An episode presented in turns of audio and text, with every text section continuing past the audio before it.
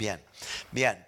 Ahora, si tienen la Biblia, busca en Juan capítulo 12, versículo 20. Juan 12, 20.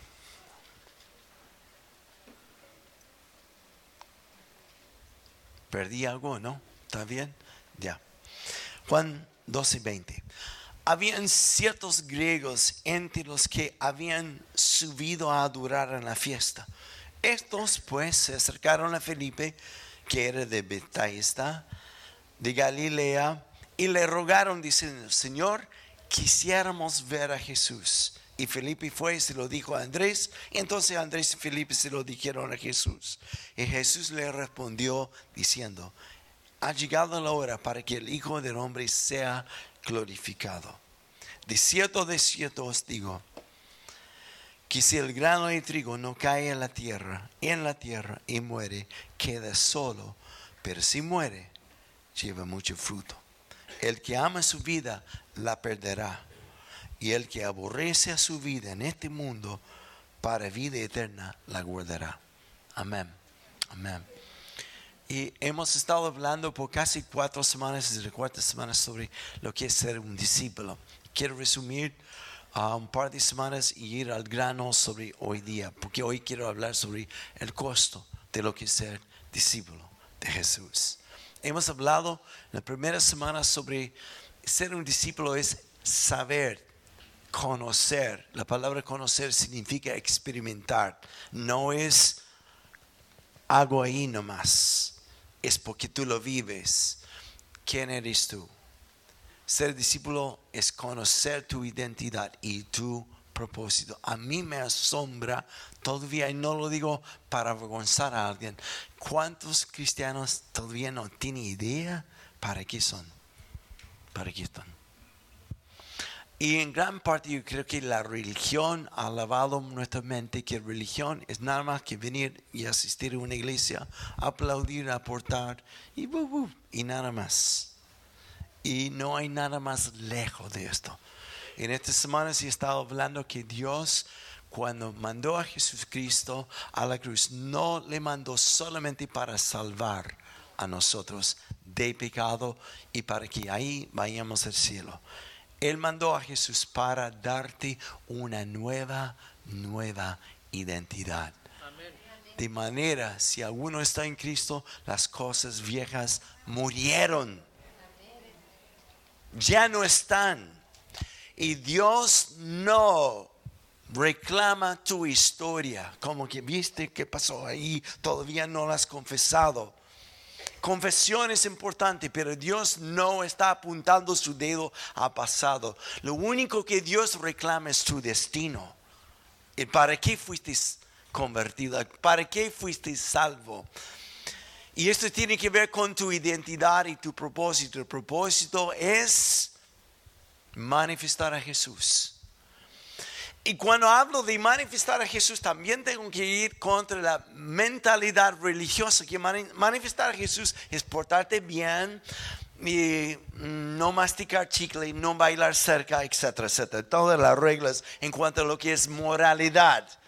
Manifestar a Jesús significa que Él puede ser visto en mi vida, que yo soy el libro, la Biblia abierta, que la persona puede ver a Dios en mí. Y no solo por lo que hago o por lo que es mi comportamiento, sino que a través de mí se manifiesta el reino de Dios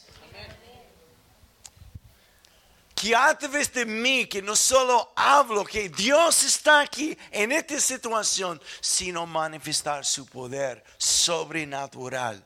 Wow. Yo creo que una de las bendiciones que, que me toca ser pastor es escuchar testimonios de lo que Dios está haciendo constantemente a través de personas que se atreven a cruzar la raya de gallina. Porque Dios ya nos dio el poder. Y algunos están, es que no siento nada, es que no sé, no estoy listo todavía, es que no está en mí, es que fallé a Dios. No, el poder de Él ya está en ti. ¿Cómo vas a poder verlo? Es atreverte atreverte, es tomar riesgos para Él. Antes de tomar riesgo, tú eres un Sansón pelado. Pero el momento que te atrevas, Dios viene. Amén, amén, amén. Tú no eres un Sansón pelado. Dios te ha dado su poder, amén, te ha investido. Y por eso esta mañana quisiera que viéramos otro video de algunos que se atrevieron. Entonces me pregunta a la persona, ¿atreviste? Se ha atrevido, se ha atrevido, ¿ya? Ah, yo veo esto. Pregunta bien, ¿lo hiciste o no? ¿Lo hiciste? ¿Ya? Porque estoy seguro de algo Quizás no verás un milagro, quizás sí, pero sí verás manifestar el amor y el poder de Dios a través de ti. Ok, vemos este video.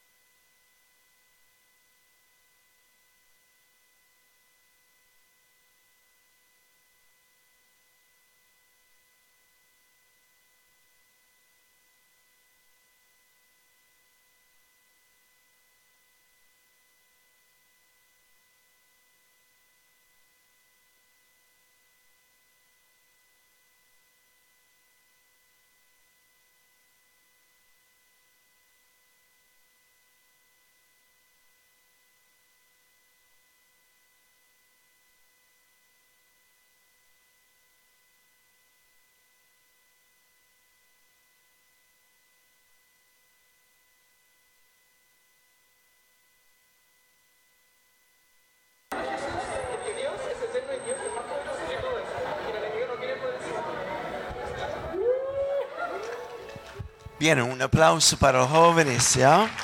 Amén, amén.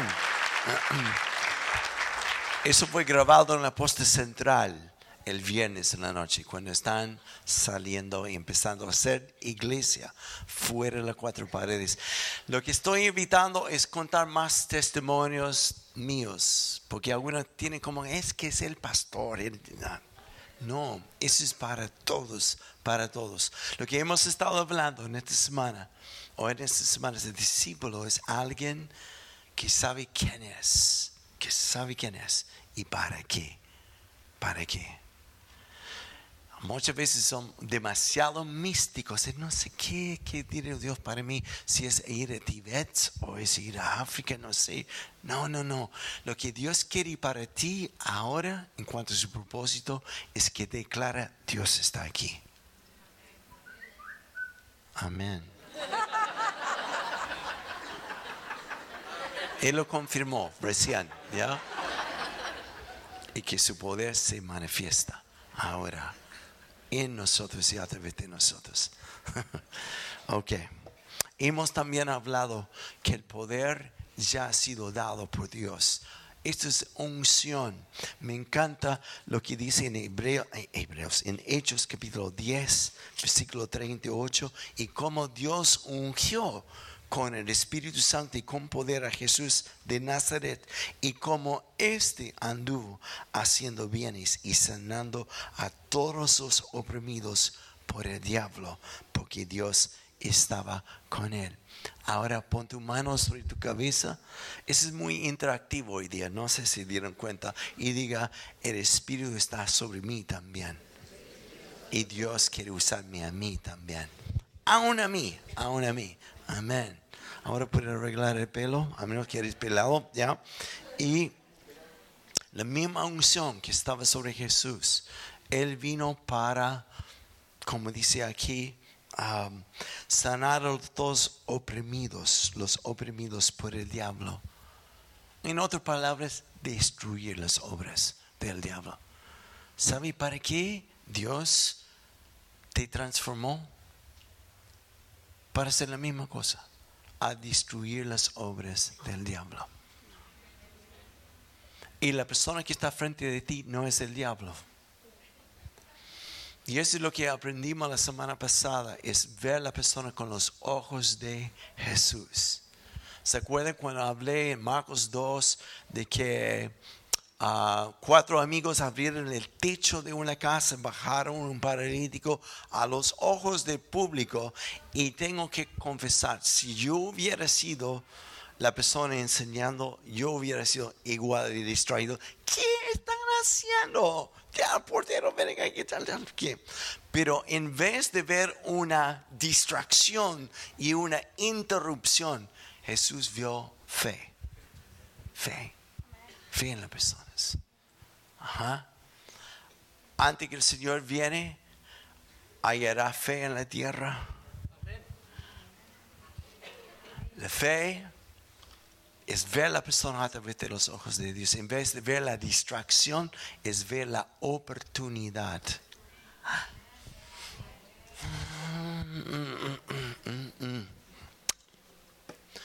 Una vez estaba, no iba a contar un testimonio, pero lo voy a hacer. Una persona me llamó equivocadamente. De hecho, fue de Colombia. Me estaban llamando de Colombia. Está señor tal y tal ahí. Y este me pasó hace muy poco. Y dije, no, ah, me parece que tengo el número equivocado. Dije, no es correcto. ¿Cómo te llamas tú? ¿Cómo estás tú? Cuéntame, ¿qué está pasando con tu vida? Yo siento esto en ti, ¿ya? Y terminamos orando juntos, ¿no? Conseguí el número correcto. Amén. Ok. Es poder percibir con los ojos de Dios. Y también cuando el paralítico fue dejado en la presencia de Jesús, ¿qué es lo que Jesús vio? No un paralítico, sino como dice en Marcos 2, 5, Jesús se dirige al paralítico y dice, hijo, no vio un paralítico, vio un hijo. Y la persona que está frente a ti en el banco o en tu trabajo no es un desgraciado es un hijo de Dios, aunque no lo sabe todavía.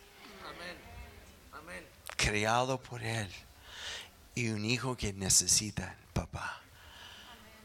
Y adivina quién tiene la oportunidad de llevar el papá a Él. Tú. Amén. Amén. Tiene todo que ver con lo que es percepción. Así que Dios es tan bueno, tan bueno.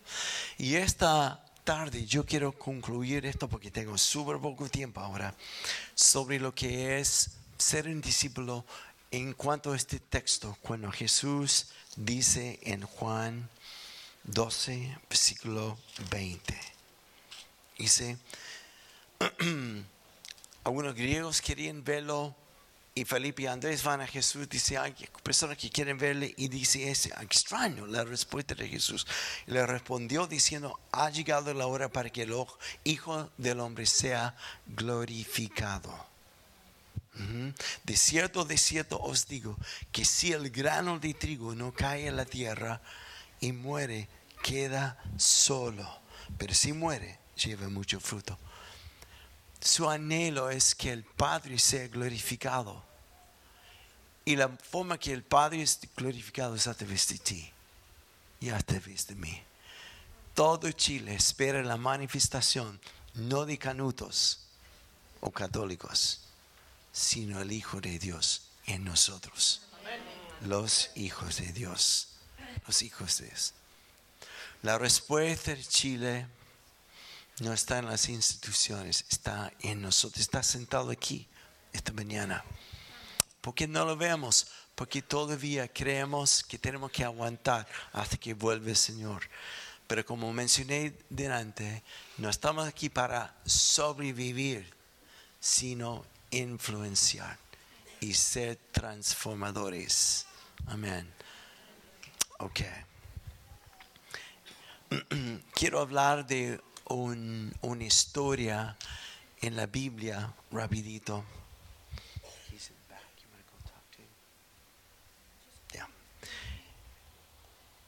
Y esta historia tiene que ver con lo que es costo de ser hijo de Dios.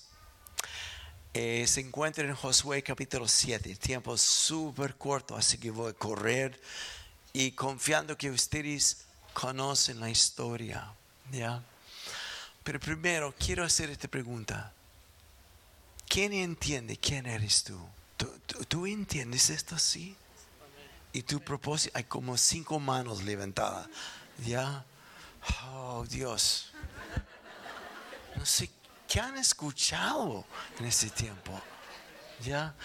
Leí una estadística que es como desanimante, que los psicólogos dicen que todas las personas, eh, adultos por lo menos, entre 50 y 60% de su tiempo en el día están, como decían antiguamente, pajoreando, como que están como en otro lugar. Es desanimante porque en los últimos 20 minutos que he hablado me han escuchado tres nomás, ¿no? ¿Ya? Pero esa es la mente de Dios. Héctor, ¿te puedo incomodar que venga aquí? Sí. ¿Ya? ¿Es posible? ¿Ya? Yo voy a firmar el micrófono. Le pedí a Héctor a compartir algo de lo que está pasando en su ámbito de trabajo. ¿Okay? ¿Cuántos trabajan aquí? Ok, eso es para ti. ¿Ya? Contar un par de historias rapidito de lo que pasado. Gracias. Buenos días. Eh, estaba compartiendo con Roger hace un par de semanas y, quiero compartir con ustedes un testimonio de cómo se está moviendo Dios en, aquellos espacios de, influencia ¿no? que nos da a todos nosotros. Eh, un día estaba yo en una reunión, 20 personas reunidas tratando un tema de, del trabajo, y Dios me pone en mi corazón que una persona necesitaba hablar que hablara con esa persona. De hecho, es una persona que ni siquiera eh, me caía muy bien, que digamos. Entonces la, la, llamo, entramos a mi oficina. La persona estaba nerviosa, como que el, el, el, jefe fuera a retarla o algo. Entonces le dije, ¿qué, ¿qué te pasa? Me dijo, no me pasa nada. Pero el Señor seguía diciéndome, insiste porque quiero, quiero hacer algo. Entonces al final, después de, hablar un par de, veces, me dice, oye, sí, sí me pasa una cosa, y lo que me pasa es que mi madre se está muriendo, tiene un cáncer terminal. Le pedí orar por su madre y me dijo, no, yo soy atea, mi Dios o el Dios que tú hablas ya me quitó mi padre. Y mi padre también muere de una enfermedad terminal. Yo le pedí a Dios de que lo sanara. Mucha gente de mi familia le pidió a Dios de que lo sanara y él murió. Con lo cual no creo en el Dios que tú me estás hablando. Yo trabajo en banca. A lo cual le dije, bueno, pero somos banqueros. Entonces, esto es un tema de riesgo. Tu inversión es mínima y la ganancia puede ser eh, muy grande. Permíteme orar. a lo cual, gloria a Dios. A lo cual esta persona accedió. Eh, oramos por su madre y como a los 20 días, un mes, es esta persona la que me pidió una cita. La verdad no le estaba pescando mucho, me dice, no, es urgente. Y nos juntamos y me dice que su madre fue sanada. Que no se explicaban los doctores cómo, pero que su madre había sido sanada. y que empezaba a creer en ese Dios del que yo le había hablado.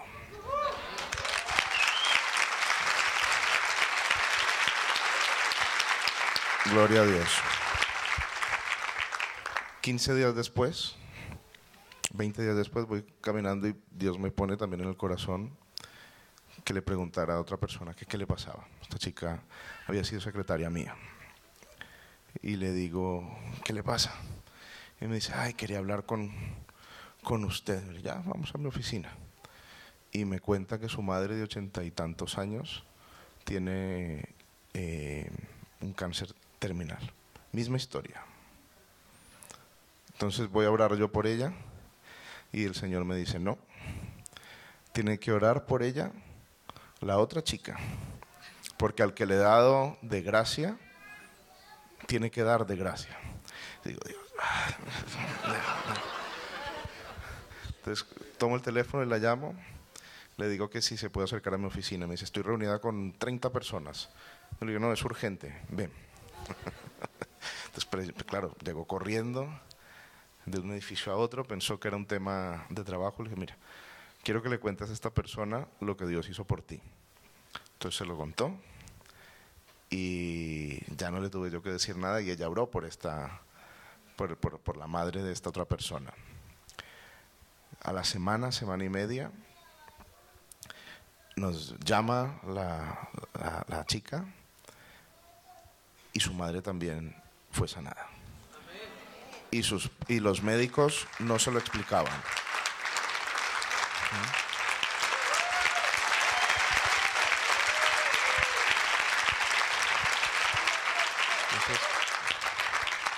Entonces, eh, yo, yo, de hecho ayer hablábamos con, con, personas que estamos reunidos en casa y con mi, con mi esposa sobre cuándo escucha uno la voz de Dios. Y se escucha de muchas maneras, a veces es un susurro, a veces es un sentimiento. Eh, el otro día, esta mañana me estaba bañando con mi hijo y, le dije, Samuel, quiero hacer esto, le dije, quiero hacer esto, quiero, quiero, quiero, que nos vayamos de vacaciones. me dijo, pídeselo a Dios. Entonces oramos y en la ducha y me dice, ¿qué te dijo eh, papi Dios? pero en el corazón, papá. Entonces, Dios nos habla de muchísimas formas, a veces nos susurra, a veces nos grita, a veces nos, nos pone un sentimiento en el corazón. Y yo creo que cuando escuchamos esa voz y hacemos lo que Él nos está mandando, eh, su nombre va a ser glorificado. Siempre, siempre. ¿Mm? Eso.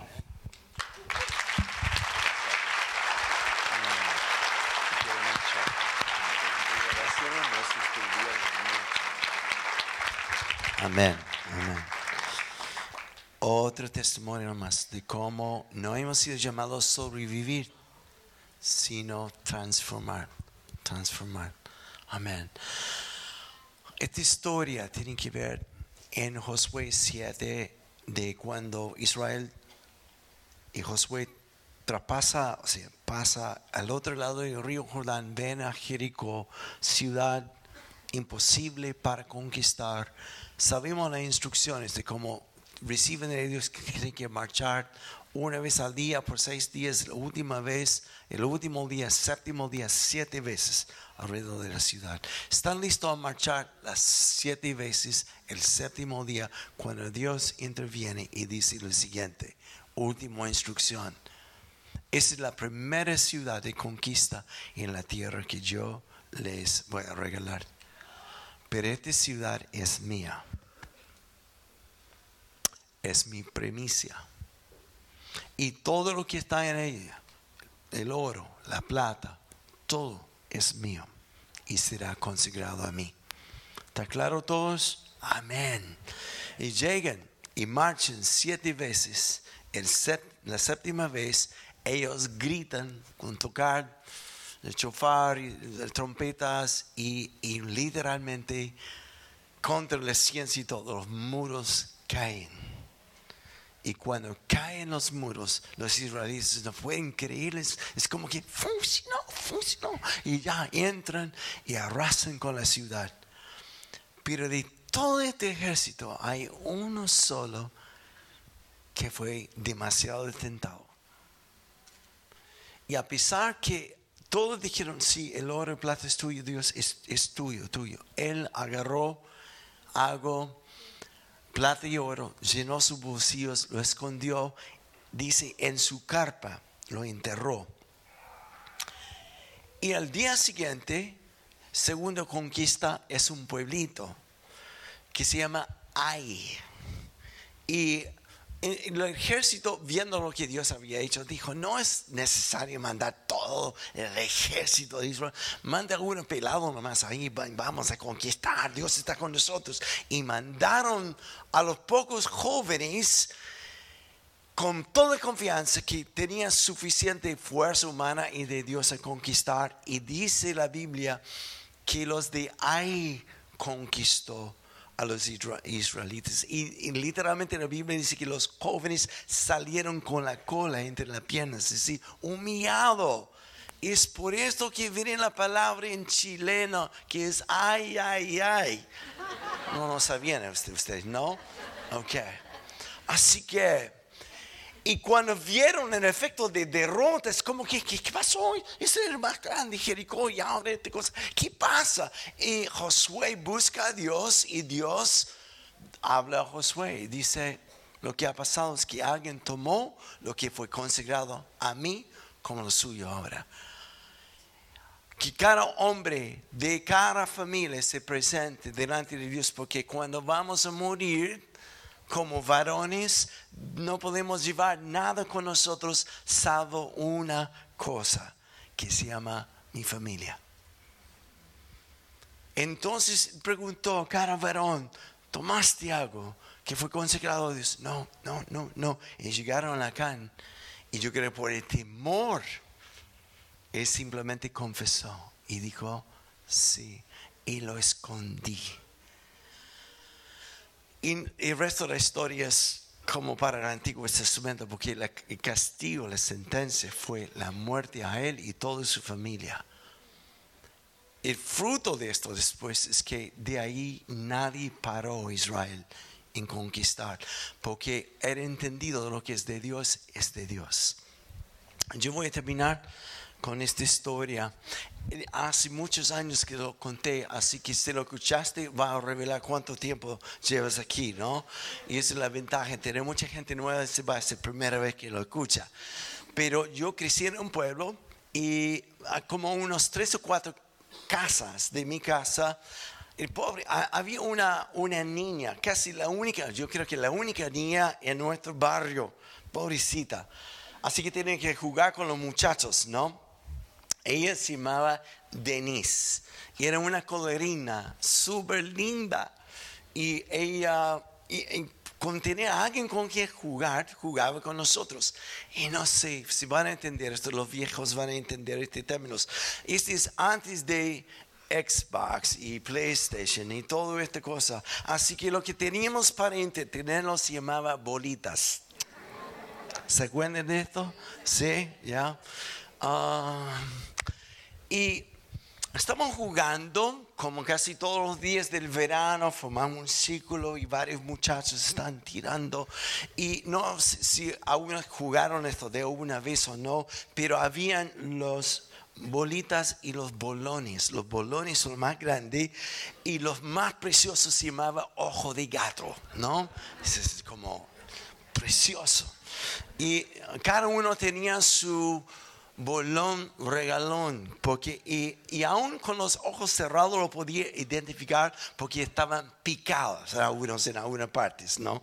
Con solo tocarlo, ay, ese es el bolón, bolón favorito mío. Así que un día estamos jugando así, estamos empezando y um, Denise llega y me mira y está comiendo un chocolate con almendras. Hasta hoy día es como canal del diablo para mí. Es como que, no, es que es lo que más me gusta. Chocolate con almendras. Si Dios te guía a dar una ofrenda, amén, amén. Bendito sea la ofrenda. y me acuerdo que ella está comiendo ah, su chocolate con almendras es un Hershey bar ahí en los estados y, y, estoy mirando, ya estoy distraído del partido y, le dije, ¿me das un poco? Y ella es súper sabia ella. Me dice, ¿cuántas bolitas tienes? Yo tenía como 10 o 12 en mi bolsillo. Y me dijo, si me das lo que tienes, te doy chocolate. Ah. Y, y accedí. Y dije, ya, ok. Para que sepan cuán fácil es comprarme con chocolate, ya. Ya. Así que hice la pillería. Yo metí la mano en mi bolsillo y identificando bolón picado, lo empujé al fondo con un dedo y con el resto de la mano saqué las bolitas y dije, aquí están. Y ella me entregó una barra de chocolate, lo que le sobró.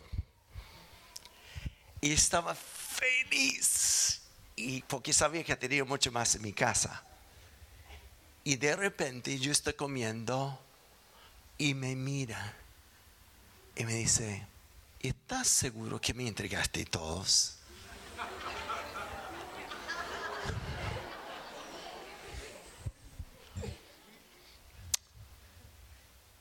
¿Qué tienes en tu mano todavía en tu bolsillo que una vez entregaste a Dios? Discipulado, ser discípulo no es lo que te sobra, como, a ver cómo voy a meter Dios en mi agenda. Es morir. En vez de poseerle a Él, es ser poseído por Él. En vez de meterle en mi agenda, es ser yo la agenda de Él. De como dijo Héctor, cuando Dios pone algo en tu corazón, atrévete a hacerlo. Tomar riesgos. Termino con esta pregunta. ¿Qué tienes en tu mano que una vez le diste a Dios? ¿Tu vida sexual? una relación con un familiar que en el momento ya como te arrugaste ya de, de- de rencor, nunca más. Tu matrimonio, ah, y tus posesiones. ¿Qué tienes que antes era de Él? Cuando tú dijiste, Dios, donde yo empecé aquí, vuelvo a este lugar. Porque es en esta posición que empiezo a crecer. Los griegos dijeron, queremos ver a Jesús. Y los discípulos van a Jesús. Hay algunas personas ahí que quieren verle. Lo que no entienden es que a través de ellos Jesús puede ser visto. Así que si alguno que sea como un grano de trigo no cae en la tierra y muere, no hay fruto. Y fruto no es esto. Fruto es demostrar, manifestar a Jesús en tu trabajo, en la universidad, donde sea. Esto requiere morir. A lo que dije en el principio, Señor, ya no más yo. Ya no quiero controlar más mi vida. ¿Has escuchado a ti mismo decir esto? Ya, Señor, harto con mis temores, mis achaques. Antes sen- sentir el temor de rechazo, Dios, yo no quiero esto. Si quiere ver a Jesús, y mejor dicho, si quiere ser discípulo, ese es el camino. Amén. Ah.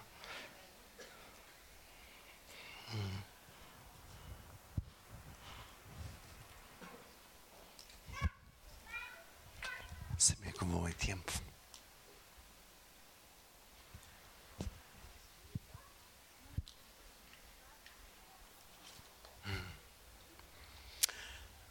Póngase de pie, vamos a orar. ¿ya?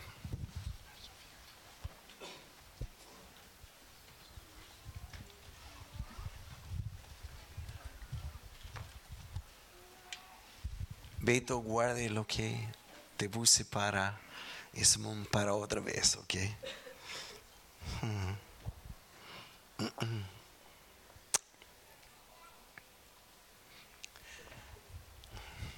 Cierra tus ojos donde tú estés.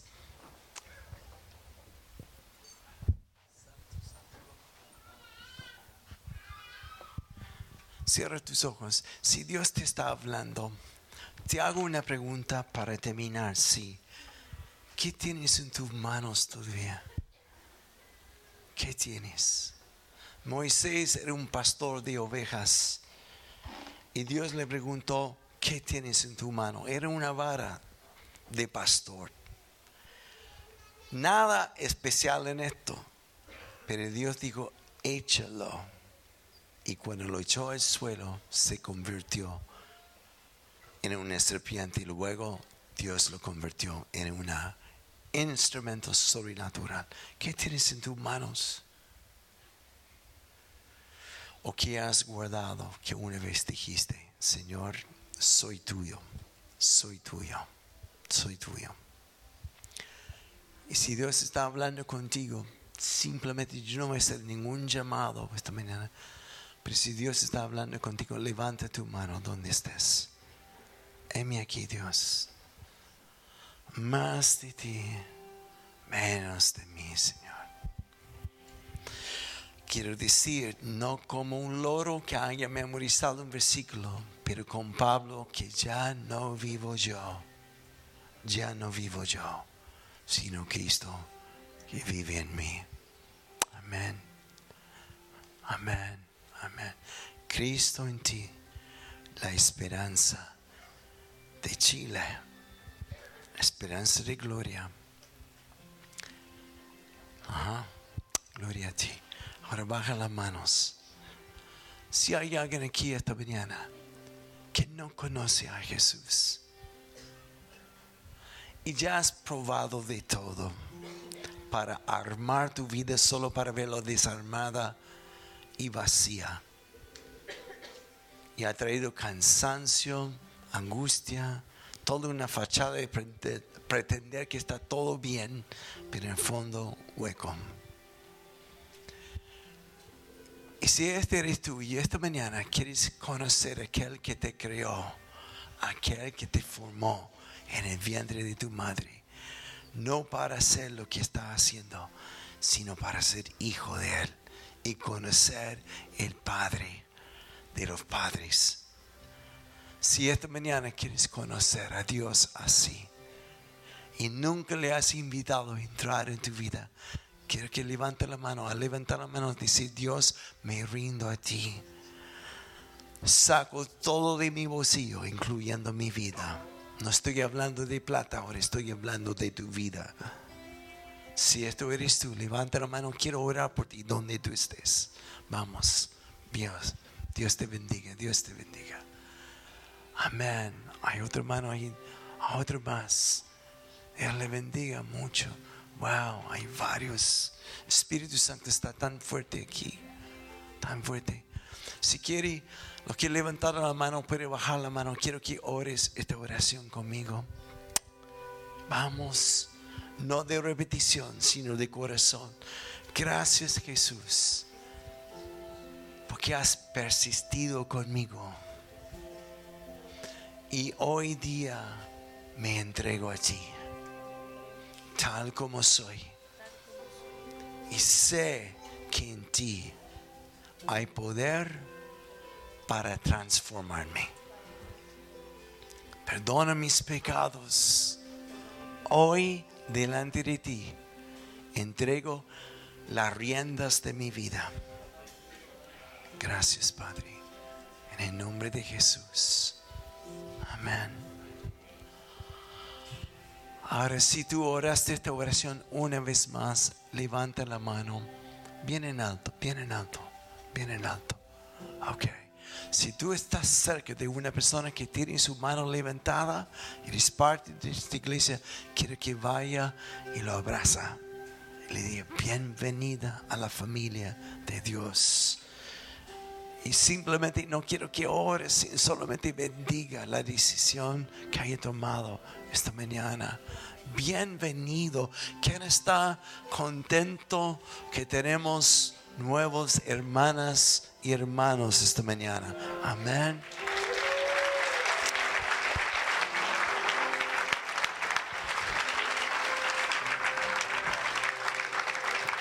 Gloria a Dios. Vamos a terminar cantando una canción que Dios ungió esta mañana para nosotros. Y voy a hacer lo siguiente, casi nunca hago esto. Hoy es el aniversario número 5 de una iglesia que fue plantada por esta iglesia en Peñololén. Se llama La Viña Cordillera. Y mañana empiezan construcción para su propio lugar de reunión, domingo a la mañana. Y es tremendo lo que Dios ha hecho en cinco años. y hablé con el pastor anteayer y me contó toda emoción y no lo contó para que hiciera yo. Él no tiene idea de lo que voy a hacer. Yo quiero que aportemos, que bendecimos esta construcción. Faltan varios millones de ellos, pero están en fe. Quiero que vengan y pongan una ofrenda, no de lo que me sobre, sino de amor hacia esta hija nuestra. Aquí hay canastas. Mientras que cantamos, pueden venir aportar. Vamos a bendecir. Mi oración es que, que podemos aportar por lo menos un millón. Ojalá que Dios me sorprende mucho más a través de ti y mí. ¿Ok? Amén.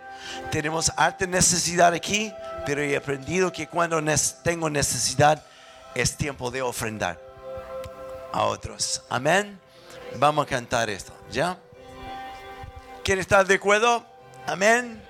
Señor, gracias por lo que estás poniendo en nuestro corazón. Gracias esta mañana por lo que Jesús dijo. El que quiere venir en pos de mí, niégase a sí mismo, tome su cruz y sígueme. Dios, que la Vina de Condes sea tu iglesia, fuera de las cuatro paredes. Amén.